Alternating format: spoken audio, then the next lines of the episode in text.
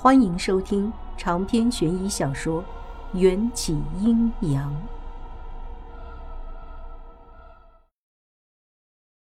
小蛇第一次伸长了脑袋，凑到我脸庞蹭了蹭，又害羞的缩回我的掌心，一张蛇脸微微泛红，迫不及待的想要逃回我挂在胸口的木牌里。我天生对幼小柔软的小动物没有抵抗力。宠溺地把木牌从衣服里掏出来，等小蛇回到木牌，又小心地塞回衣服里。要是没有热源，很快就会冬眠，甚至被冻死。这也是我一直把木牌随身携带的原因。这个过程里，景千夏的视线一直在我的领子口转悠，半天，憋出了一句酸里酸气的话：“看不出。”你这块小排骨还挺有料的嘛！我小脸一红，他这是在夸我胸大。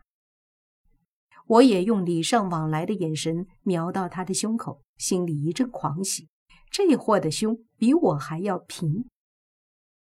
景千夏察觉我的视线，涨红了脸，拔高了嗓音：“看什么看啊？我才十六岁，还会再长的。”我悄悄地别过脸，偷笑。景千夏说道：“发育的那么好，我看你那条小蛇就叫小申好了。”我纳闷的说道：“胸大和取名小申有毛线关系啊？”景千夏坏笑着咧开嘴角，伸出魔爪在我胸上捏了一下。“谁叫你事业线那么深？”我这分明就是充满母爱的胸怀，好吗？我正欲反对，小蛇却又从我的领子里探出脑袋，开心的摇头晃脑。我瞬间凌乱了，小家伙好像很喜欢小申这个名字。颈肩下已经小声小声熟稔的叫起来，每叫一次，小蛇都会眯起眼，开心的吐出信子。好吧，既然小申喜欢，那就这么叫吧。我心想，反正是乳名，大不了等小申长大了再给他取一个好听的正式的名字。景千夏说的。哦，对了，忘了把这个给你。景千夏和小申玩了一会儿，从裤袋里摸出一张皱巴巴的 A4 纸大小的传单，拍在桌上。我拿起一看，怒火刷刷的就冲了上来。景千夏却嬉皮笑脸的扔了一个。我就知道适合你的表情给我。只见传单上印着一个红色的大标题：“选丑大赛，欢迎各地丑人踊跃参加。”我正要发飙，仅牵下手指戳在纸上的另一个爆炸型的框框上：“第一名，奖金十万，要不要去？你自己考虑。”送走了景千夏，我盯着那张丑人大赛的传单看了半天，又对着镜子照了半天。镜子里的人不仅不丑，五官还非常的俊秀，鹅蛋脸、樱桃唇、娇俏的鼻子，尤其是我那双和小燕子尺寸差不多的大眼睛，每次眨眼，长睫毛都会扑闪扑闪的，非常灵动可爱。要这么俊俏的女生去扮丑，简直是一种折磨。唉，我重重的叹了口气。A4 纸上印着的十万元奖金太吸引我了。正所谓人为财死，鸟为食亡。为了奖金，我掉点节操算什么？在火焰山晒伤的皮肤还没有完全恢复。脸颊看上去有点焦黄，或许我乔装打扮一下，还是有希望做一个丑人的。胡思乱想到深夜，我迷迷糊糊的睡过去。或许是累积了太多疲惫，睡梦里我竟做起了春梦。梦中的男主角自然就是某个妖孽男，他一丝不挂地爬上我的床。绸缎般柔软的长发散落在我的身体的每一寸，撩起一波又一波无尽的欲望。而我也放纵了不同的一面，心想着反正是做梦，没人知道，也没必要压抑。某个妖孽放荡，我比妖孽更放荡。这一夜好像睡得比不睡更累。次日，斗鸡开始打鸣，将我从梦里唤醒，我才感到浑身的骨肉都快要断了。房间里还弥漫着暧昧的滋味。我在床上石化了半天，才反应过来，妈的，这根本不是春梦。被鬼压也就算了，我他妈还很主动的配合了，造孽呀！我怎么就着了这妖孽的道？不过，昨晚迎战好像问了我一个什么问题，我没空回答他。他到底问了我什么，我也想不起来了。好在迎战之后回到了骨灰盒里，要让他看见我的模样，我一定死给他看。我花了好久时间才调整好自己的心情，去浴室洗了个澡，把身上洗干净。等我换上干净衣服，往镜子前一站，又郁闷的往脖子上套了一条丝巾，才敢出门。要是满身满脖子的吻痕被别人看见，那我真的只能买块豆腐一头撞死得了。出门的时候，我不忘给我认的干儿子小申带了两个灵果。小申精神奕奕地从我的衣服里探出脑袋，小嘴儿一张就吞了一枚灵果，游回木牌里。小家伙和迎战一样，都讨厌日晒。想到迎战。我又一次凌乱了。小申一直住在木牌里，他不会在木牌里捧着一包薯片儿，免费看我和迎战的激情大片儿吧？那个小申，你昨晚有没有看到什么？小申眨巴着圆溜溜的大眼睛，对我用力点了点头。看到了。小申居然声音尖尖的、充满稚气的回答了一声：“我去，小蛇连撒谎都不会，是存心想要老妈我无地自容吗？”哎，小申什么时候会说话了？而且听声线，显然就是一个男孩子。难道是灵果的作用？还是这小屁蛇一直都会说话，只是害羞不肯开口。我硬着头皮再问：“你看到什么了？”刚问出这一句，我就想咬断自己的舌头。这问的什么不要脸的问题呀？小申抬着头想了一会儿，笑得灿烂。小生看到爹爹了，小生还叫了爹爹一声。小生说的“爹爹”就是迎战，在没人的时候，迎战一直称我为夫人。小生理所当然的会以为迎战就是他干爹。后来呢？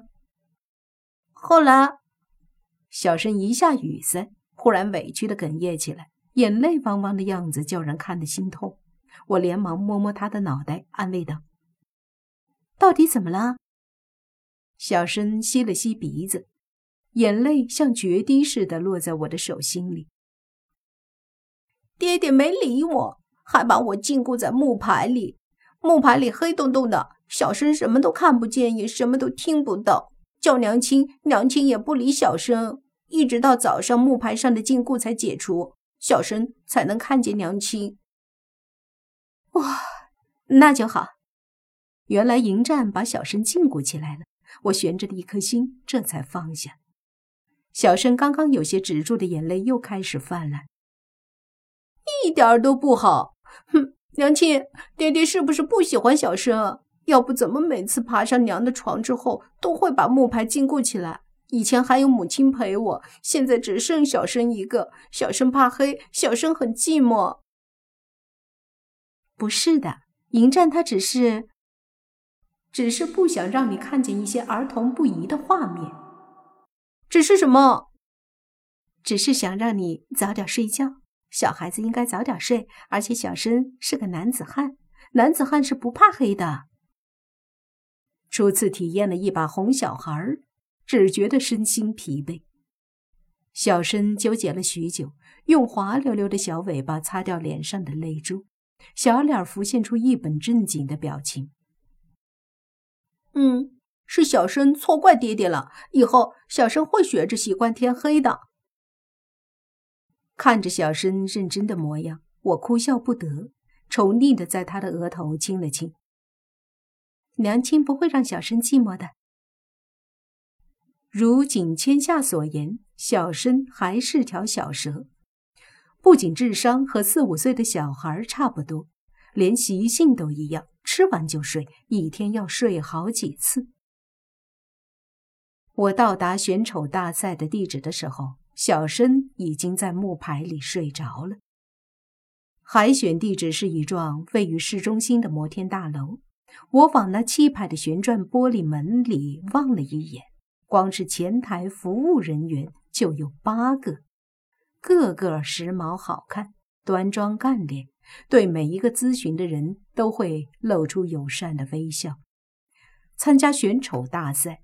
凭我现在的貌美如花的模样，自然是不可能夺冠的。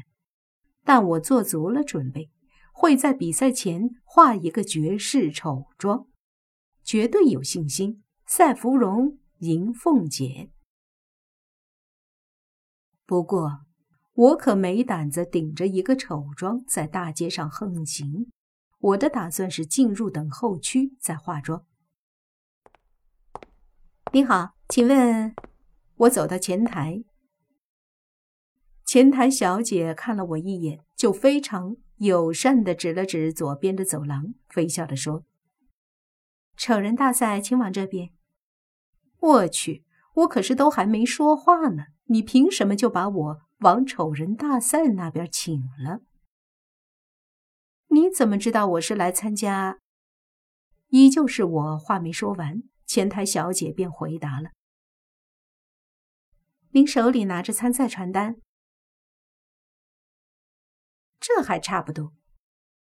我瞬间解气了，表扬了前台小姐两句。今天是丑人大赛的海选，参赛人群层次不一，好几个出类拔萃的，一看就令人作呕，丑出了新高度。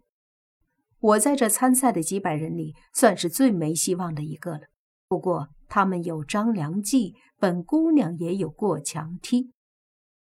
由于人数众多，公用的卫生间已经人满为患。我趁工作人员不注意，脚底儿抹油，溜进了一间写着 “VIP 专用”的洗手间。还别说，这装修简直奢华到了极致。刘德华代言的马桶。林志玲代言的水龙头，徐静蕾代言的面台，里面的一切无一不是名牌。而且我发现这个 VIP 洗手间里只有一个小间，放着一种有些熟悉的鲜花香水。我抓紧时间化妆，先用粘土给自己装了一个《三毛流浪记》里三毛的大鼻头。然后用记号笔给自己画了两条蜡笔小新一般粗的黑眉毛，再来一个如花专用的烈焰红唇，最后点上满脸的雀斑，外带一副我读高中时候戴过的啤酒瓶底的一样厚的近视眼镜丑人装扮就大功告成了。镜子里的人已经够丑的了，我还嫌不保险。又把头发打毛，抓成了一个油腻腻的鸡窝头，一切准备就绪。我满怀信心的想要走出去，突然在出口处撞到了一个高挑的身影。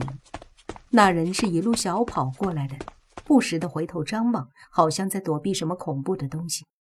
撞到我之后，那人才佯装淡定：“是你？”